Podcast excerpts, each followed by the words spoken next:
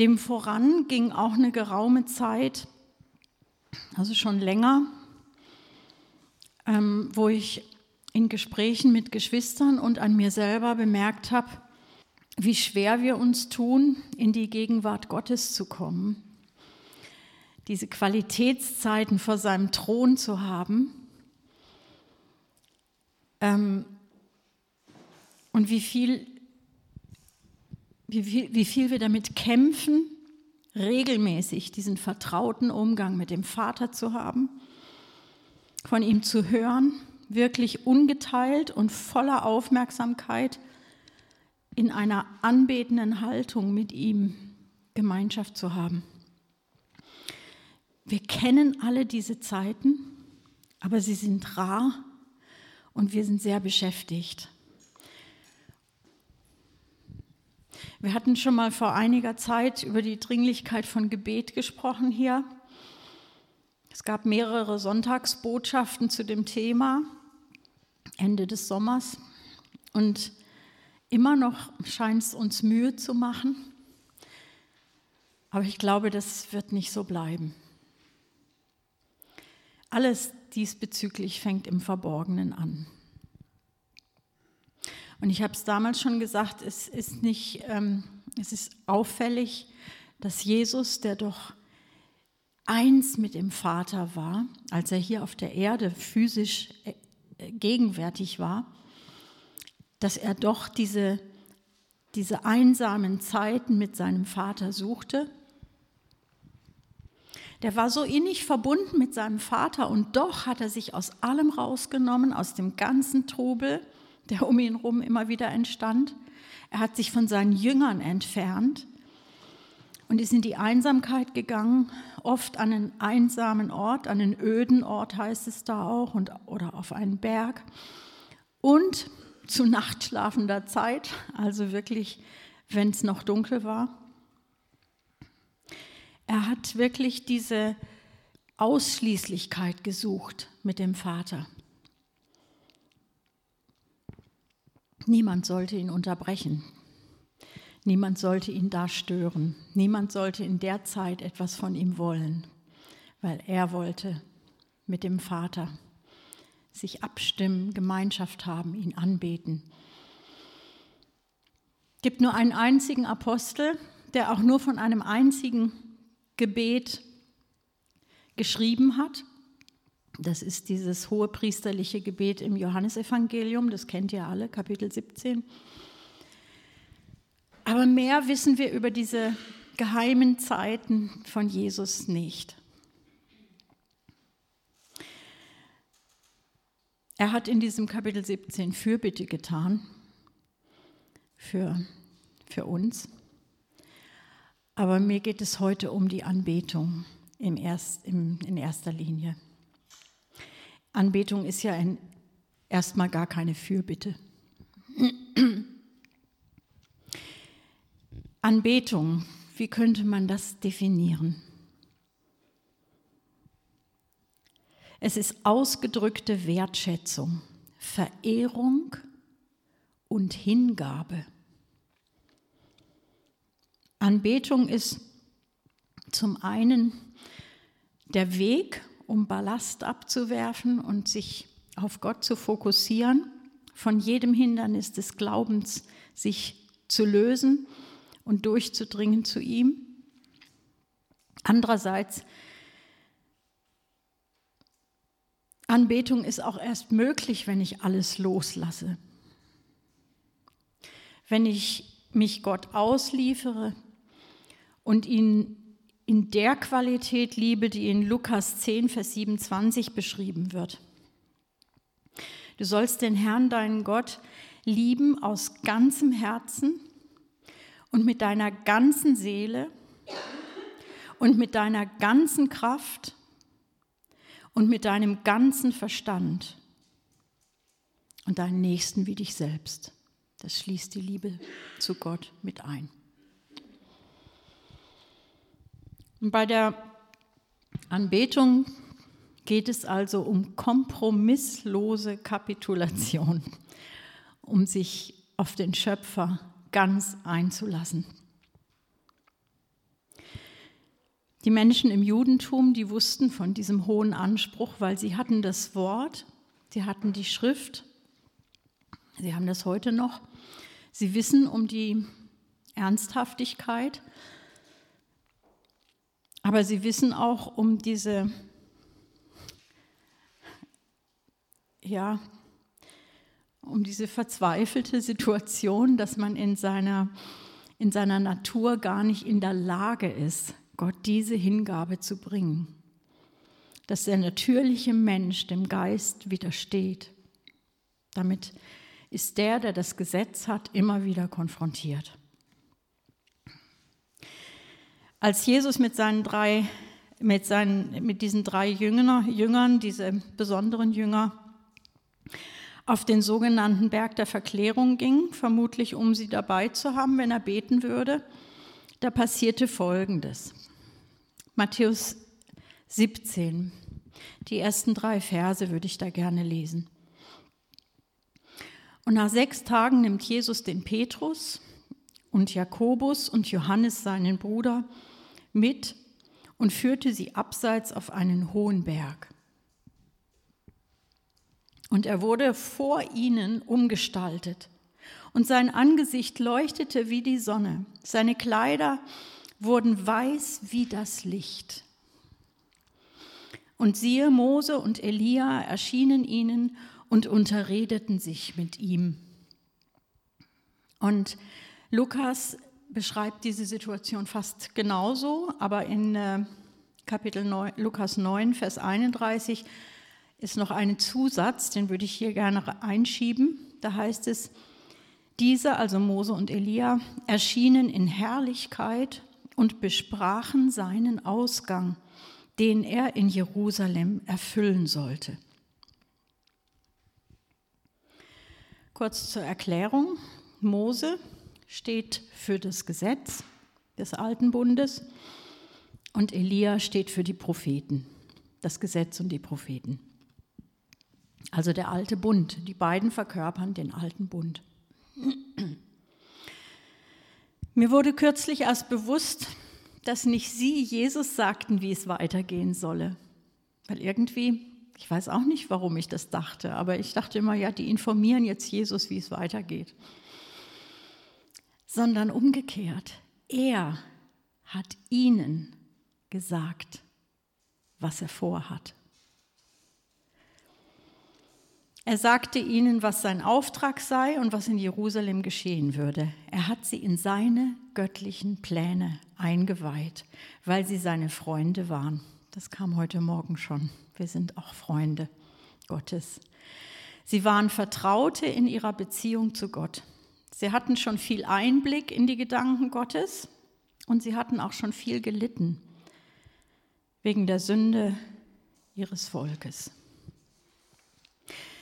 Gott hatte sie als Priester gebraucht und sie waren in ihrer Zeit Menschen der Fürbitte. Und, wie wir vom Petrusbrief wissen, Petrus wusste, dass sie nachgeforscht haben. Nachgeforscht, auf welche und was für eine Zeit der Geist des Messias in ihnen hindeutet. Ich würde da gerne nochmal die Verse aus 1. Petrus 1, 10 bis 12 lesen oder einen Teil daraus. Im Hinblick auf diese Rettung suchten und forschten Propheten, und da gehörten Mose und Elia ganz sicher dazu, die über die an euch erwiesene Gnade weissagten. Sie forschten, auf welche oder auf was für eine Zeit der Geist Christi, der in ihnen war, hindeutete als er die Leiden, die auf Christus kommen sollten, und die Herrlichkeiten danach vorher bezeugte.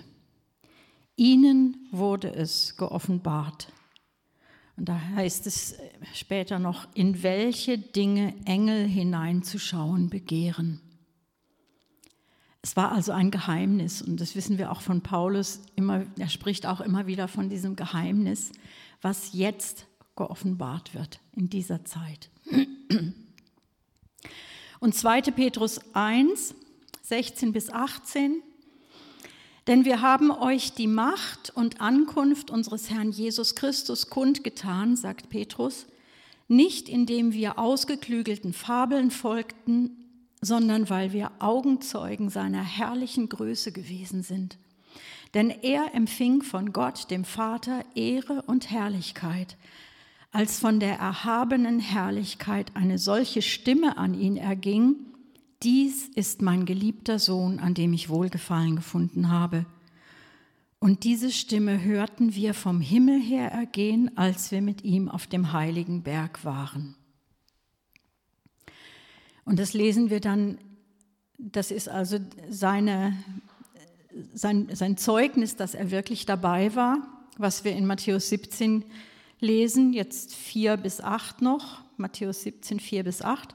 Petrus aber begann und sprach zu Jesus, wir sind also wieder auf dem Berg, Herr, es ist gut, dass wir hier sind. Ja, ich stelle mir Petrus vor. Wenn du willst, werde ich hier drei Hütten machen dir eine und Mose eine und Elia eine. Während er noch redete, siehe, da überschattete sie eine lichte Wolke und siehe, eine Stimme kam aus der Wolke, welche sprach, dieser ist mein geliebter Sohn, an dem ich Wohlgefallen gefunden habe, ihn hört. Und als die Jünger es hörten, fielen sie auf ihr Angesicht und fürchteten sich sehr. Und Jesus trat herbei, rührte sie an und sprach, steht auf, fürchtet euch nicht. Als sie aber ihre Augen aufhoben, sahen sie niemand als ihn, Jesus allein. Petrus hatte zu diesem Zeitpunkt noch einen sehr irdischen Blick.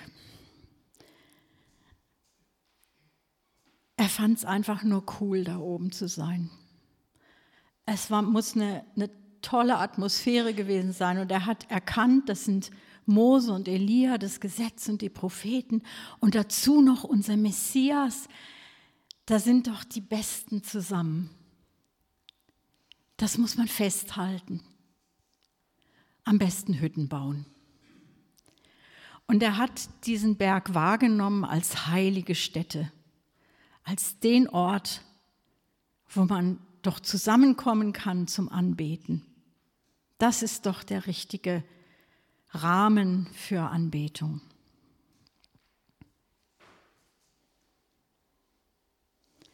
Wer weiß, was er so für Pläne hatte, was er für Gedanken hatte. Er war der Initiative von den Jüngern, ja. Und er hatte vielleicht einfach schon die Idee, hier machen wir eine heilige Stätte draus. Das ist einfach das ist ideal, ja. Hier begegnen sich alter und neuer Bund. Vielleicht hat er das auch noch gar nicht verstanden. Er wusste nur, das sind jetzt drei Koryphäen aus dem Himmel und da muss irgendwie, das muss man festhalten. Und Gott selbst fällt ihm ins Wort. Da heißt es, während er noch sprach, unterbricht ihn Gott und sagt, stopp, das ist mein geliebter Sohn an dem ich wohlgefallen habe. Und den hört. Er macht es für die vom alten Bund und die vom neuen Bund klar. Jetzt gilt der neue Bund. Und er macht auch klar, es geht nicht um einen heiligen Ort um heilige Gefühle, um heilige Erscheinungen. Er sagt, Jesus ist der geliebte Sohn. Er ist der hohe Priester. Er ist das Lamm. Er ist der Gesalbte. Er ist der Retter. Er ist der, auf den wir alle hören sollen. Nicht heilige Dinge, sondern die heilige Beziehung zum Vater, zu Gott selbst. Das ist die Botschaft.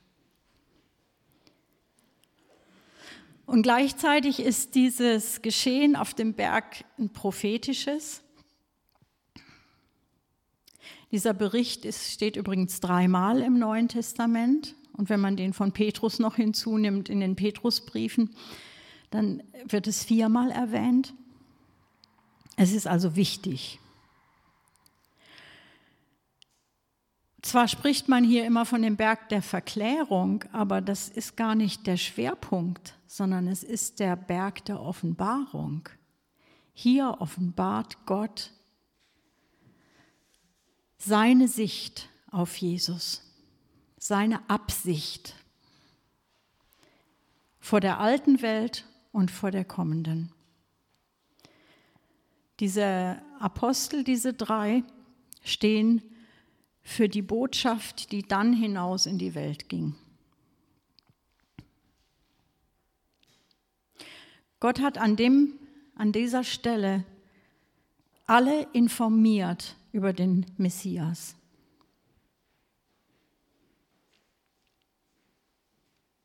Ich glaube, Petrus hat es zu dem Zeitpunkt noch nicht wirklich in aller Tiefe verstanden. Und es gibt auch noch einen anderen Berg im Neuen Testament, zu den Zeiten, wo zur Zeit Jesu angebetet wurde. Und zwar lesen wir das im Johannesevangelium. Das ist eine besondere Begebenheit, die macht uns noch klarer, was Anbetung wirklich bedeutet und wie sie geht. Da ist eine Frau aus Samaria, aus einem Mischvolk, ein Mischvolk, das Teile des mosaischen Gesetzes hatte. Zum Teil waren sie, hatten sie jüdische Eltern, zum Teil waren sie ähm, heidnischer Abstammung. Das kam durch politische Entscheidungen der Machthaber damals. Es war ein Mischvolk. Und diese Leute hatten einen Berg, auf dem sie Gott anbeteten weil sie es entweder in Jerusalem nicht durften, nicht zugelassen wurden, ich weiß es nicht, oder vielleicht wollten sie es auch nicht. Auf jeden Fall hat Gott, hat Jesus dort am Brunnen der Frau ihre Vorgeschichte gesagt und sie erkennt in dem Moment daran, dass er ein Prophet ist, dass er prophetische Begabung hat und ihr Dinge sagt aus ihrem Leben, die niemand wissen konnte. Und der schon gar nicht, den kannte sie ja gar nicht.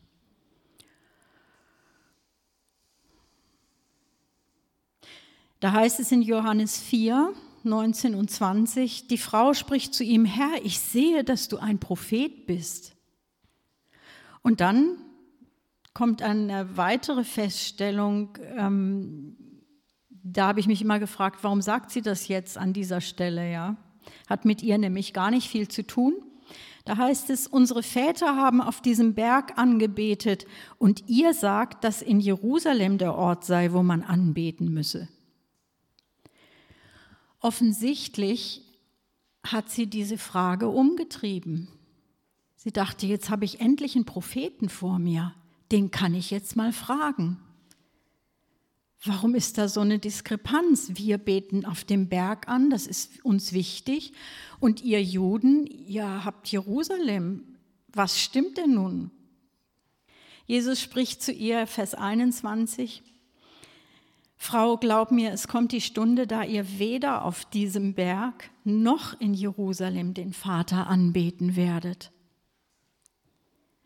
Und dann stellt er nochmal klar, ihr, die Samariter, ihr betet an, was ihr nicht kennt. Wir beten an, was wir kennen. Denn das Heil ist aus den Juden. Es kommt aber die Stunde und ist jetzt, da die wahren Anbeter den Vater im Geist und Wahrheit anbeten werden. Denn auch der Vater sucht solche als seine Anbeter. Gott ist Geist und die ihn anbeten, müssen in Geist und Wahrheit anbeten. Die Frau spricht zu ihm, ich weiß, dass der Messias kommt, der Christus genannt wird. Wenn jener kommt, wird er uns alles verkünden. Jesus spricht zu ihr, ich bin es, der mit dir redet. Diese Frau wusste schon ganz schön viel. Und offensichtlich hatte sie auch echtes Interesse an diesem Messias. Wie gnadenvoll, dass sich Jesus dann ihr auch so offenbart und mit ihr solche wichtigen Dinge bespricht, was wahre Anbetung ist. Wow. Ich habe mir da noch mal Gedanken gemacht über diese Frau. Erstens mal war sie eine Samariterin, das heißt von den Juden nicht wirklich akzeptiert als Gläubige. Dann war sie eine Frau. Mit Frauen sprach man damals nicht über Glaubensdinge.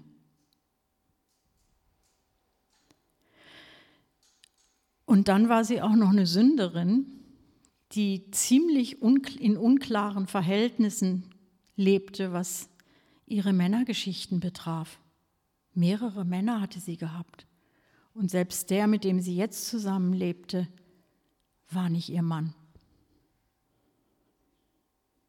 Und ausgerechnet diese so wichtigen Dinge, Worte, die heute so viel zitiert sind, die sagt er dieser Frau. Und da waren keine anderen Leute dabei. Da war keine Volksmenge, die das hören sollte. Er sprach es einfach mit dieser unwerten Frau. Und teilt ihr mit, was wahre Anbetung ist. Gott ist Geist und die ihn anbeten, müssen ihn im Geist und in Wahrheit anbeten. Mechthild hat vor kurzem in der Frauengruppe dienstags erwähnt, dass ihr klar wurde, man muss sich, wenn man Gott anbeten will, erstmal ganz leer machen. Da ist so vieles, was, was mich abhalten kann. Viele Gedanken, Vorhaben, Herausforderungen, Pläne. Entweder ist unser Verstand randvoll mit Überlegungen oder unsere Gefühle sind nicht so in der Stimmung.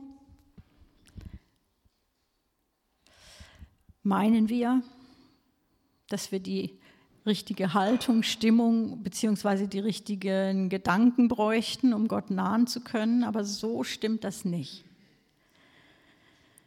Dadurch, dass Jesus uns den Weg frei gemacht hat, Dadurch, dass er die Voraussetzungen geschaffen hat, können wir die Entscheidung treffen und es ist eine einfache Entscheidung, alles loszulassen, uns zu fokussieren auf Gott, auf den Allerhöchsten und ihn anbeten.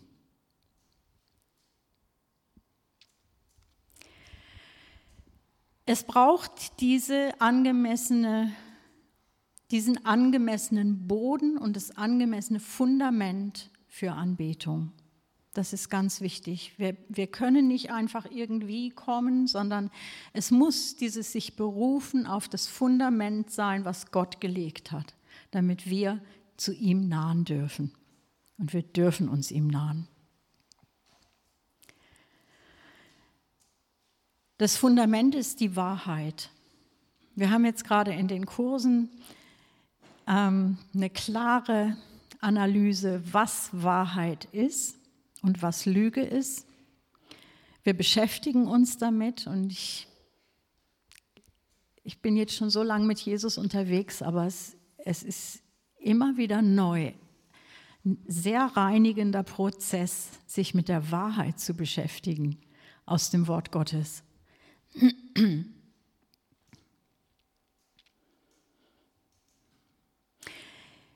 Die Wahrheit ist das, was uns begegnet, wenn wir uns Gott nahen. Das kann sehr konfrontierend sein, weil da wird jede Lüge ins Licht gestellt. Und es ist die Wahrheit nicht nur über Gott, wer er ist, sondern auch wer wir sind. Und das geht durch den Tod. Der alte Mensch kann da nicht mehr bestehen. Aber wenn ich entdecke, dass ich in Christus eine neue Schöpfung bin, dass ich freien Zugang habe, dass Jesus die Tür ist und der steht weit offen, dass er der Weg ist vor den Thron Gottes, dann, dann weiß ich auch, ich kann mich ihm nahen. Jesus ist der helle Morgenstern, der in unseren Herzen aufgeht und Licht ins Dunkel bringt. Durch ihn haben wir geöffnete Augen für geistliche Dinge und sehen auch mit realistischem Blick auf uns selbst. Ohne Verdammnis wohlgemerkt, weil die gibt es in Christus Jesus nicht mehr.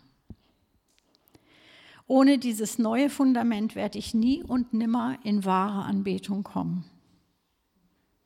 Jesus sagt es der Frau am Brunnen sehr deutlich, die Herkunft spielt keine Rolle. Die Biografie hat keinerlei Bedeutung mehr. Oder ob Mann oder Frau, das ist nicht mehr wichtig.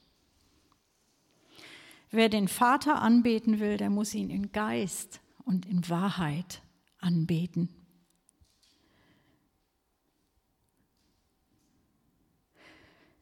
Wir sind frei von Schuld gesprochen. Und das ist die Basis, weshalb wir überhaupt dürfen weshalb wir überhaupt zu ihm kommen dürfen, in seine Nähe treten dürfen, uns ihm nahen dürfen. Das ist die Basis. Und nicht, weil wir irgendwas bezahlt hätten. Jesus hat alles bezahlt. Alles hat er bezahlt. Ihn hört. Nützt also gar nichts, wenn wir auf bessere Gefühle oder eine heilige Stimmung warten, wenn wir beten. Das Einzige, was zählt, ist, dass wir die Wahrheit erkannt haben dass wir sie glauben und dass wir sie bekennen. Und dann kommt der Heilige Geist uns zu Hilfe und vertritt uns mit unaussprechlichen Seufzern. Wie herrlich, dass wir sogar eine eigens für die Anbetung geschenkte Sprache haben dürfen.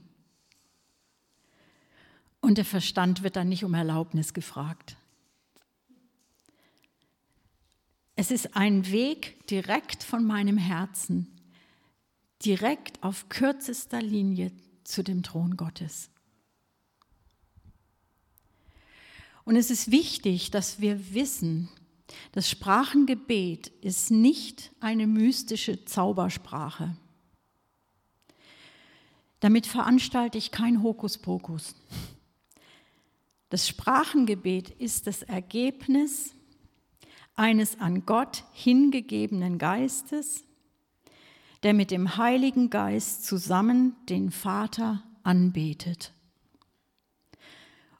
Und nicht nur anbetet, sondern auch prophetisch weissagt, was wir in den Psalmen zum Beispiel sehen können, dass David bei allen Gebeten, die er da aufgeschrieben hat und Liedern, eine, einen hohen Prozentsatz, wenn nicht sogar alles hundertprozentig prophetisch auch auf die Zukunft hingewiesen hat. Und im Heiligen Geist, das heißt in, der, in den in neuen Sprachen zu reden vor dem Thron Gottes, heißt auch Fürbitte zu tun. Und manchmal schenkt Gott auch Verständnis über die Bedeutung und hat dadurch eine Botschaft für die Gemeinde. Oft ist es aber ein Gebet, das den Sprechenden erbaut, vielleicht sogar heilt und berührt.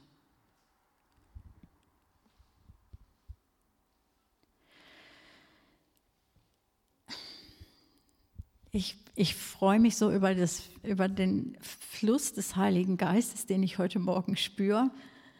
Ich meine, er ist auch da, wenn wir ihn nicht spüren, aber heute Morgen habe ich einfach gemerkt, wow, er hat wirklich eine Botschaft für uns. Ich habe hier geschrieben und Mechthild hat es, hat es gesagt. Zufällig.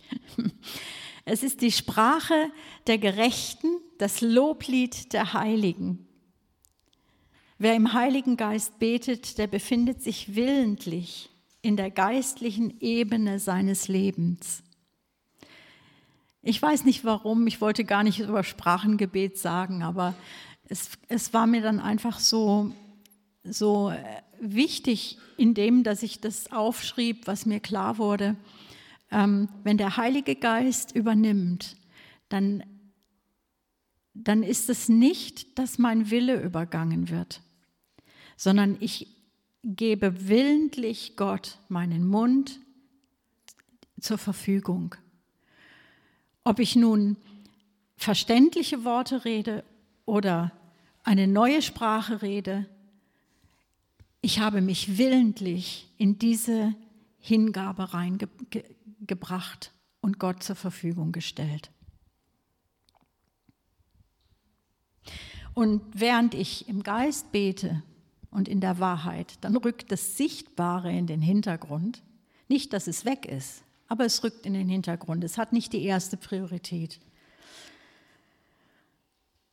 Und dann kann ich unter Umständen die geistliche Realität wesentlich klarer sehen. Auf einmal steht es mir vor Augen.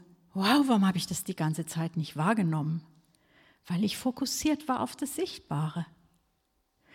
Und bei der Anbetung ist es tatsächlich so, ich, ich schaue auf Jesus Christus, den Anfänger und Vollender meines Glaubens.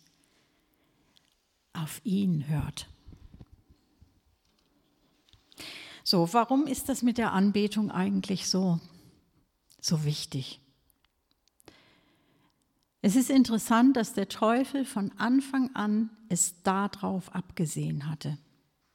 Er wollte angebetet werden. Er wollte die uneingeschränkte Aufmerksamkeit Adam und Evas auf Gott stehlen und auf sich lenken. Er wollte ihnen vormachen, dass er mehr Informationen für sie hat, als Gott für sie hatte. Sollte Gott das gesagt haben? Oh, Gott wusste doch, dass ihr und so weiter. Aber er hat es euch nicht gesagt, ja. So hat er gelogen. Und als Jesus in der Wüste versucht wurde, dann war so, es war am Anfang noch nicht so ganz klar, aber bei der letzten, bei der letzten Versuchung von diesen dreien wird es ganz offensichtlich, was seine eigentliche Absicht war. Er konnte nicht mehr zurückhalten. Er hat ganz plump gesagt, Jesus, wenn du mich anbetest, dann kriegst du alle Reiche der Welt. Ups. Dann kriegst du alles von mir. Und Jesus sagte, verschwinde. Du sollst Gott, den Herrn, anbeten. Und das, ähm, das zeigt, Satan hat es darauf abgesehen, dass wir ihn anbeten. Dass wir, und Anbetung heißt Hingabe. Anbetung heißt Ehren, hingeben, ähm, die Regie führen lassen, ähm, ihn zum Gott erheben. Und das werden wir nicht tun. In keiner Weise. Auch nicht die ersten Schritte in diese Richtung. Wir beten Gott an. Und in Offenbarung Kapitel 13, Vers 12, da lesen wir auch das nochmal, um was es dem Teufel am Ende auch gehen wird. Da heißt es, und die ganze Macht des ersten Tieres übte es vor ihm aus, und es veranlasst die Erde und die auf ihr wohnen, dass sie das erste Tier anbeten, dessen Todeswunde geheilt wurde. Kapitel 14, Vers 11 heißt es, und der Rauch ihrer Qual, das ist jetzt die, die Belohnung dafür, der Rauch ihrer Qual stieg auf von Ewigkeit zu Ewigkeit und sie haben keine Ruhe, Tag und Nacht, die das Tier und sein Bild anbeten. Und wenn jemand das Malzeichen seines Namens annimmt. Also das wollte der Teufel. Er wollte, dass, dass wir die, das, wofür wir eigentlich berufen und geschaffen sind, nämlich Gott anzubeten, das wollte er stehlen. Aber am Ende Offenbarung 15, Vers 4 heißt es dann, wer sollte dich nicht fürchten, Herr, und deinen Namen verherrlichen? Denn du allein bist heilig. Denn alle Nationen werden kommen und vor dir anbeten, weil deine gerechten Taten offenbar geworden sind. Es geht also darum, wer am Ende angebetet wird. Anbetung ist das, was der Heilige Geist in uns bewirkt. Er überzeugt unsere Herzen von der Herrlichkeit und Schönheit Gottes und von der Schönheit Jesu. Und interessant, Anbetung ist auch immer freiwillig, weil sie alles gibt. freiwillig. Wer anbetet, hält nichts mehr zurück und es gefällt Gott, weil das ist auf dem Niveau seiner Liebe, die nichts zurückgehalten hat. Wenn wir im Lobpreis also an diesen Punkt kommen, wo uns Begeisterung über Gott erfasst, wenn wir spüren, dass wir ergriffen sind von seiner Güte und von seinem Erbarmen, wenn uns seine Liebe einmal mehr beeindruckt und wir ihn dann anbeten, das ist Herrlichkeit. Und zwar nicht nur bei den Anbetern, sondern auch im Himmel. Dann sind wir ganz und gar in unserer Bestimmung angekommen. Und was auch interessant ist, dann werden die Dinge offenbar, dann kommt Weisung. In der Anbetung kommt Weisung, kommt Reden Gottes. Wer Gott anbetet, der hört auch von ihm. Die Anbetung führt uns unweigerlich von uns selbst weg, direkt zum Allerhöchsten. Und das, ist, das hat einfach auch was mit Offenbarung zu tun. In seiner Gegenwart ist Licht und da werden Dinge offenbar. Da gehen uns Augen und Ohren auf und wir verstehen. Ich möchte zum Schluss kommen in Psalm 95, Vers 6 und 7. Elia und ich kennen das auch von einem Freund, der das vertont hat. Das klingt immer so in meinem Ohr dann. Da heißt es, kommt, lasst uns anbeten und uns neigen, lasst uns niederknien vor dem Herrn, der uns gemacht hat. Denn er ist unser Gott und wir sind das Volk seiner Weide und die Herde seiner Hand. Und deshalb seid frei, auch in den Häusern, wenn wir so zusammenkommen in kleinen und großen Gruppen und auch wenn jemand alleine jetzt hier zuschaut. Setzt den Fokus auf den Allerhöchsten. Haltet nichts zurück. Seid ungeteilt. Und geh, gib dir einen Ruck und geh in der Anbetung aufs Ganze.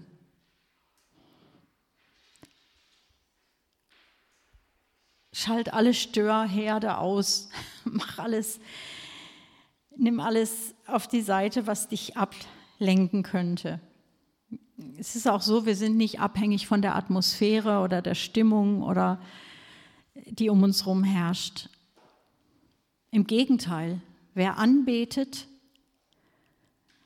mit einem ungeteilten Herzen, der prägt die Atmosphäre und Stimmung um ihn herum. Das wird nicht unbemerkt bleiben. Wir nehmen Einfluss, wenn wir Anbeter sind. Nicht umgekehrt, dass diese Welt auf uns dann Einfluss nimmt und das ablöscht. Es ist eine einfache Entscheidung. Ja, ich will, dass Jesus auf dem Thron sitzt. Ich will auf ihn hören. Auf ihn soll mein Fokus sein.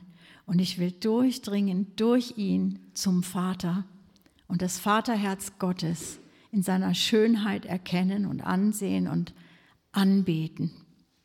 Amen.